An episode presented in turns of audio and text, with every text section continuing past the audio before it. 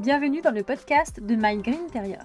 Ici, on aborde des solutions concrètes et durables pour vous permettre de créer des intérieurs responsables. Que vous soyez architecte d'intérieur, décorateur, designer ou tout simplement à la recherche de solutions inspirantes pour votre home sweet home, vous êtes au bon endroit. Je suis Coralie, moi-même décoratrice et architecte d'intérieur depuis 10 ans. Amoureuse de la nature et des grands espaces, je rêve d'un monde où la consommation devient intelligente et la créativité au service de la planète. Vous êtes prêts à faire rimer beau avec durable? C'est parti pour un nouvel épisode Hello les greeners J'espère que vous êtes en forme parce qu'aujourd'hui on va voyager. En effet, on va voyager dans le désert, puisque c'est là qu'est née l'idée qu'a eu un jour Marius de la société SAS Minimum pour utiliser le déchet en tant que matière première. Je ne vous en dis pas plus, mais accrochez-vous, c'est plutôt sympa. A tout de suite. Bonjour Marius et bienvenue sur My Green Interior. Comment vas-tu? Ça va et toi? Ça va super, je suis ravie de t'accueillir aujourd'hui. Donc, euh, est-ce que tu peux te présenter en, quelques mots pour nos auditeurs? Alors, je m'appelle Marius, je suis euh, président et cofondateur de la société SAS Minimum. Euh, je suis architecte de formation et chez SAS Minimum, on travaille à produire des matériaux fabriqués à partir de déchets pour le secteur du bâtiment, en essayant de développer trois types de valeurs, sociales, économiques et environnementales sans faire de compromis entre l'une ou l'autre. Ok, et donc euh, grâce à ces valeurs, tu as créé un matériau, euh, tu as imaginé et créé un matériau qui s'appelle le pavé. Concrètement, qu'est-ce que tu peux nous en dire euh, et quels sont ses usages? Alors le pavé, c'est notre premier matériau. Il est fabriqué à partir de 100% de déchets plastiques de type PEHD. Alors le PEHD, c'est le petit sigle dans le triangle où il y a un 2 à l'intérieur. Euh, qui va majoritairement être utilisé donc dans la cosmétique, l'alimentaire, en tant que bouteille de shampoing, bouchon de bouteille. Euh, donc on travaille à partir de ce déchet-là qu'on récupère euh, en France, qu'on transforme dans notre usine d'Aubervilliers sous forme de panneaux. Et ces panneaux, ils vont avoir exactement les mêmes propriétés que celles que vous auriez pu retrouver sur une bouteille de shampoing. Donc ça va être résistant à l'eau, aux agents chimiques, anti-taches, agréable au toucher. Euh, et donc ça va permettre de faire des panneaux qui vont être utilisés un peu partout dans le secteur de l'aménagement, euh, de l'ameublement, euh, donc sous forme de table, de crédences, de plans de travail, de revêtements de murs de douche, ou alors de projets mobiliers et notamment la réalisation des sièges pour les JO de 2024 qu'on réalise à partir du pavé. Voilà. Super, je, ne savais pas, je viens de découvrir cette nouvelle, donc c'est top. Euh, et donc, euh, il y a aussi un, effet de, de, travail de la matière qui se rapproche du bois, si je dis pas de bêtises. Exactement, en fait, euh, ce matériau-là, il est intéressant pour l'impact environnemental, mais finalement, ça c'est, je dirais, une constante qui devrait être présente dans tous les produits. Il est surtout intéressant parce que donc, il intègre ce, cette constante, mais en fait, il va être facile à travailler et il va se travailler un peu comme euh, le bois, euh, et tout en ayant les possibilités de, thermoformage euh, du plastique. je m'explique, il suffit juste de prendre n'importe quelle scie, que ce soit la main ou une commande numérique, et vous allez être en mesure de découper notre matériau le pavé pour votre projet. Il va pouvoir se poncer pour avoir un aspect plus ou moins rugueux, pour aller jusqu'à quelque chose de, de très très brillant. Et euh, si vous êtes un peu inventif ou que vous avez des outils, notamment des thermoformeuses ou des choses qui seraient utilisées pour des matériaux de synthèse, vous allez être en capacité de former des vasques, des sièges, euh, faire du cintrage pour réaliser des, des lampes. Et c'est ça qui est passionnant aujourd'hui, c'est que nous, euh, on fait un peu la pierre angulaire entre le monde des déchets et celui du bâtiment. Ce qu'on propose finalement, c'est que un panneau, mais par contre, ce panneau, c'est un potentiel d'éco-conception que euh, les concepteurs, que sont les architectes, mais également les artisans, sont les faiseurs, euh, vont s'approprier pour euh, développer une multitude d'applications. Et nous, aujourd'hui, chaque semaine, on est euh, ultra surpris. On a un petit channel sur notre Slack qui s'appelle Projet, où on shoot un peu toutes les photos et tous les feedbacks qu'on a de nos partenaires. Et chaque semaine, on s'émerveille sur les, les, les applications incroyables qui sont, qui sont faites du matériau. Voilà. Super.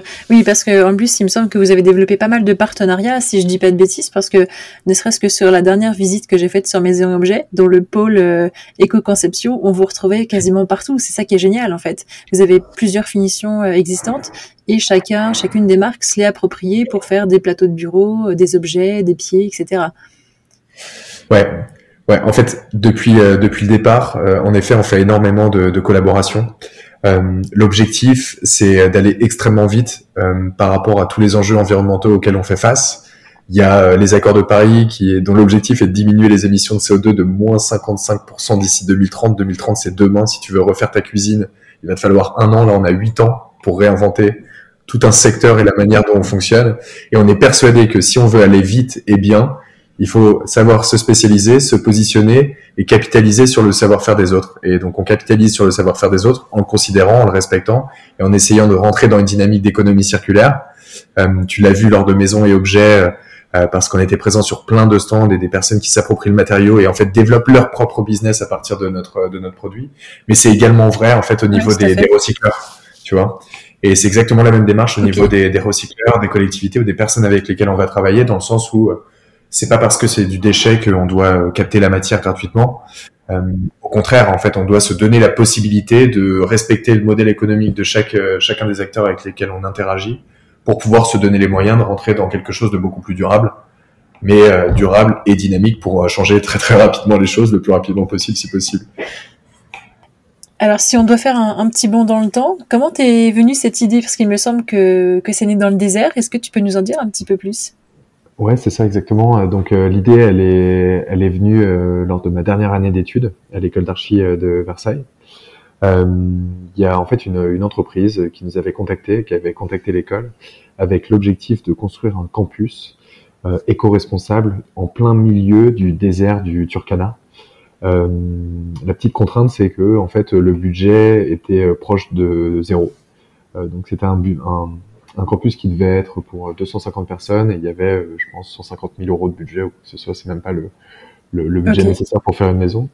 Euh, donc ça, ça aurait pu être problématique si on avait été dans, dans, dans le concret. On a eu la chance d'être d'être en études et donc en fait on a décidé de totalement embrasser cette double contrainte, de se dire comment on fait du durable à partir de rien. Et mhm. donc on a, de manière très spontanée, regardé autour de ce désert et autour de ce, de ce lieu qui était, qui était quand même assez, assez impressionnant et, et difficile en termes de, de, de conditions. C'est pas forcément le, le, truc le plus intuitif. Et on a réalisé que la chose la plus proche, ce qu'il y avait de plus proche de, de, de ce site, c'était pas une ville, mais c'était une décharge et une des plus grosses décharges euh, d'Afrique. Et donc à partir de là, on s'est dit putain bingo, en fait, euh, construire euh, construire avec du rien, c'est est-ce que ça serait construire avec du déchet et qu'est-ce que le déchet? Et pourquoi c'est du déchet? Et on a questionné cette, euh, cette matérialité euh, sous-exploitée euh, en expérimentant en fait d'une manière ultra ultra spontanée. On a commencé à faire les poubelles et à chercher en fait plein d'utilisations pour les différents déchets qu'on trouvait qu'on trouvait dans, dans, nos poubelles. Et à ce moment-là, il y avait énormément de bashing aussi sur le plastique. Et comme tous les jours, on est confronté aux dégâts euh, apportés par par les déchets sur notre environnement. Et, euh, et donc, euh, et notamment les déchets plastiques. Hein, je ne vais pas euh, ressortir toutes les statistiques qui font super mm. peur. L'équivalent de la carte bleue que tu manges chaque, chaque semaine en ou les 7 milliards de tonnes qui sont déjà dans la, dans la nature. Euh, mais bref, ça nous a plutôt que de nous faire peur, ça nous a vraiment invité à, à, nous engager, à essayer de voir si cette matière qui pose tant de problèmes, qui est le plastique, qui est un déchet, qui est un peu l'archétype du déchet, euh, pourrait devenir un nouveau matériau et, euh, une réponse justement à ce double enjeu de se dire bah on a besoin de faire de l'éco-responsable, on a besoin de faire du, euh, du, durable, mais on veut aussi du sensé et de, et de l'abordable. Euh, donc voilà, on a fait les poubelles autour de l'école, on a récupéré du plastique, on était super content quand on chopait des petites bouteilles de shampoing. On a commencé à essayer de les fondre et en fait on a réalisé très rapidement qu'il y avait un potentiel énorme. Euh, il y avait un potentiel énorme et donc ça a commencé de manière artisanale. on a présenté nos premiers échantillons à nos profs, ça, ça a bien marché on a fait ce rendu final de projet et après on s'est dit ça serait trop dommage de s'arrêter là et euh, et de l'autre côté on se voyait pas en tant qu'archi démarrer euh, notre métier sans avoir la possibilité d'obtenir ces outils en fait.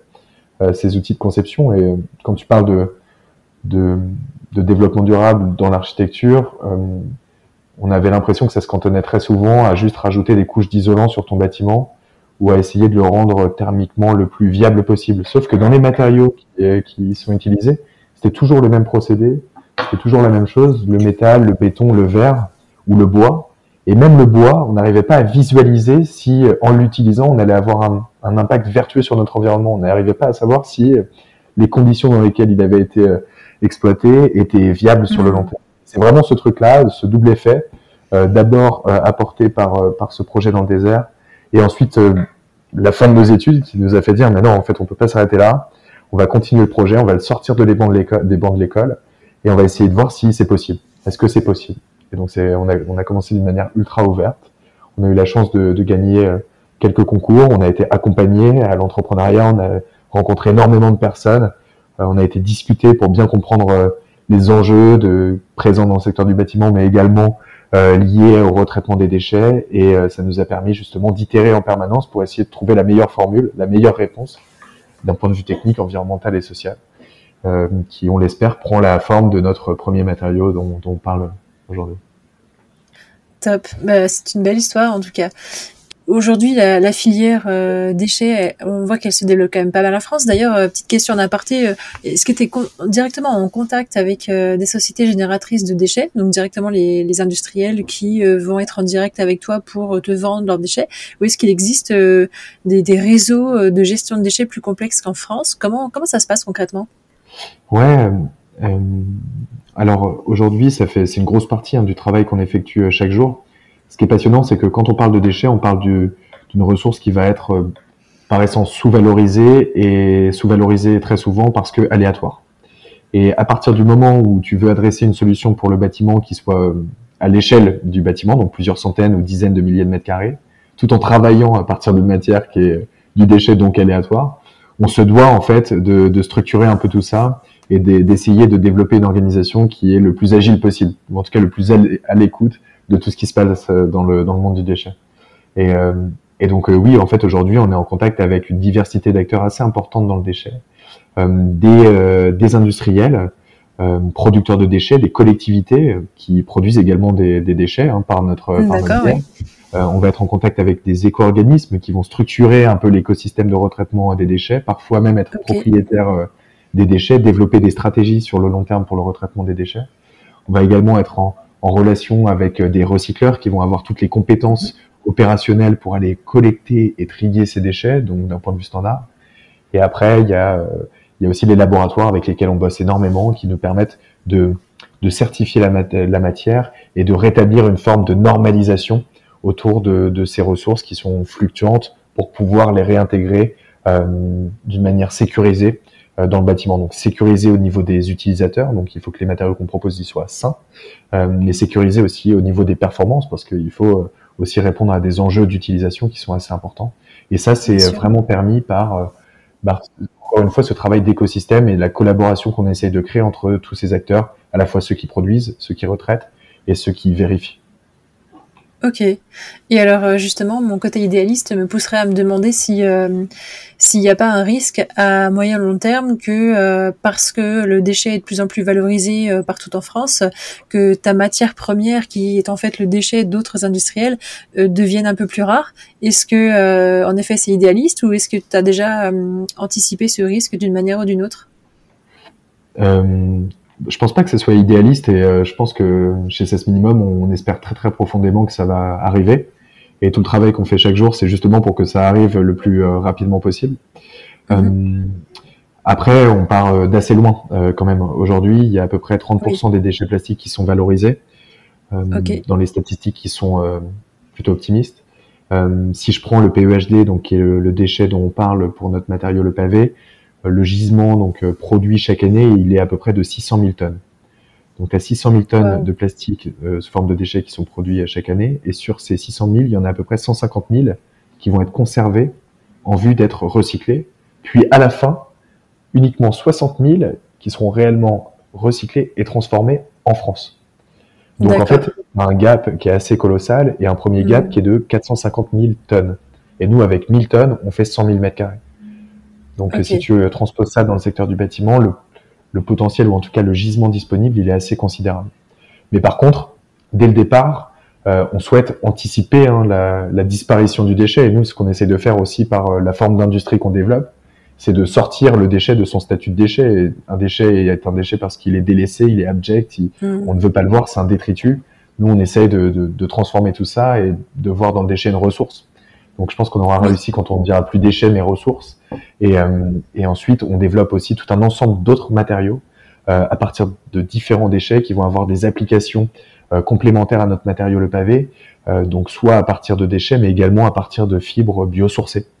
Et on espère que dans 10 ans, notre gamme de matériaux, notre portefeuille de, de matériaux qu'on est en train de développer aujourd'hui, qui en aura plus aucun produit à partir de déchets, mais on aura accompagné, je, je l'espère, le secteur du bâtiment vers sa transition en, pro, en, proposant en fait des matériaux qui vont être qui vont biosourcés.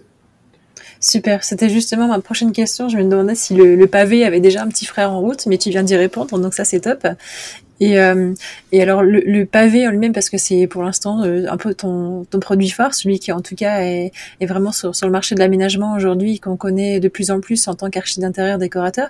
Est-ce qu'il y a une place encore inoccupée qui te fait de l'œil pour utiliser le pavé, justement peut-être avec les différentes collabs que tu peux avoir avec les designers, les marques qui euh, qui osent aussi s'en servir d'une manière qui n'a pas encore été exploitée jusqu'à maintenant et qui euh, te permet finalement de le découvrir chaque jour.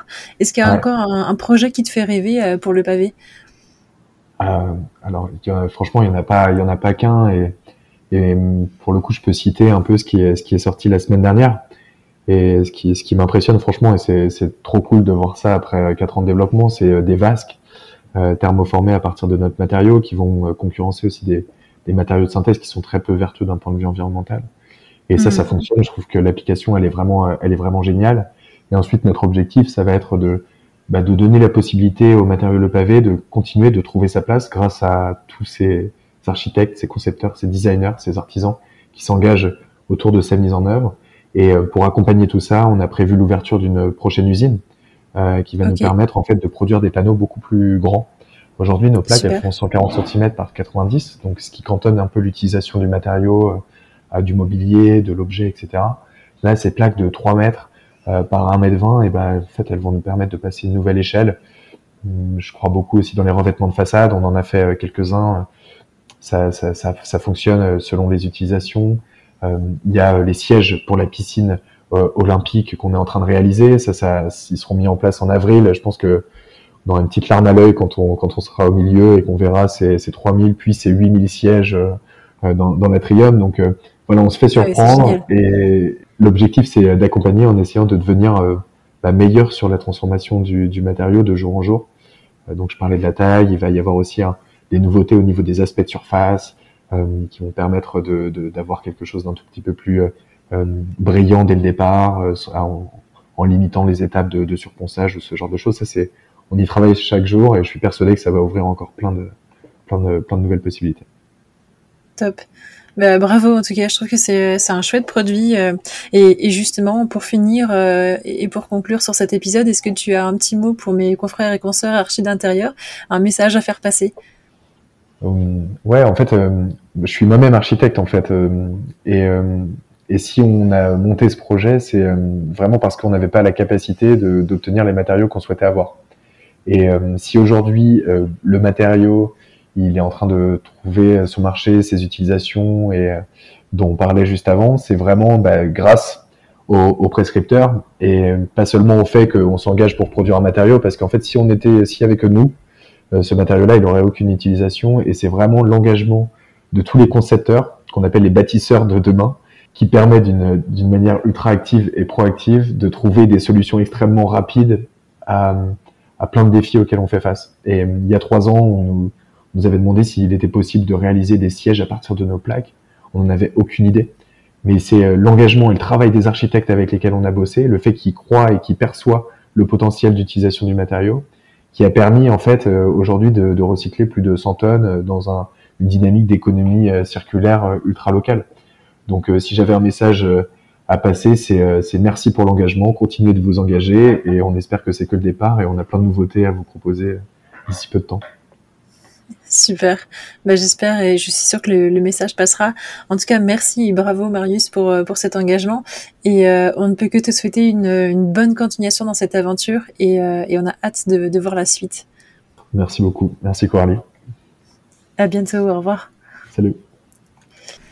Et voilà les Greeners, c'est la fin de cet épisode où j'ai eu le plaisir d'accueillir Marius et son joli produit Le Pavé, qui existe donc en plusieurs finitions que je vous invite à découvrir, à explorer et surtout à imaginer les intérieurs de demain avec ce super produit en plastique recyclé.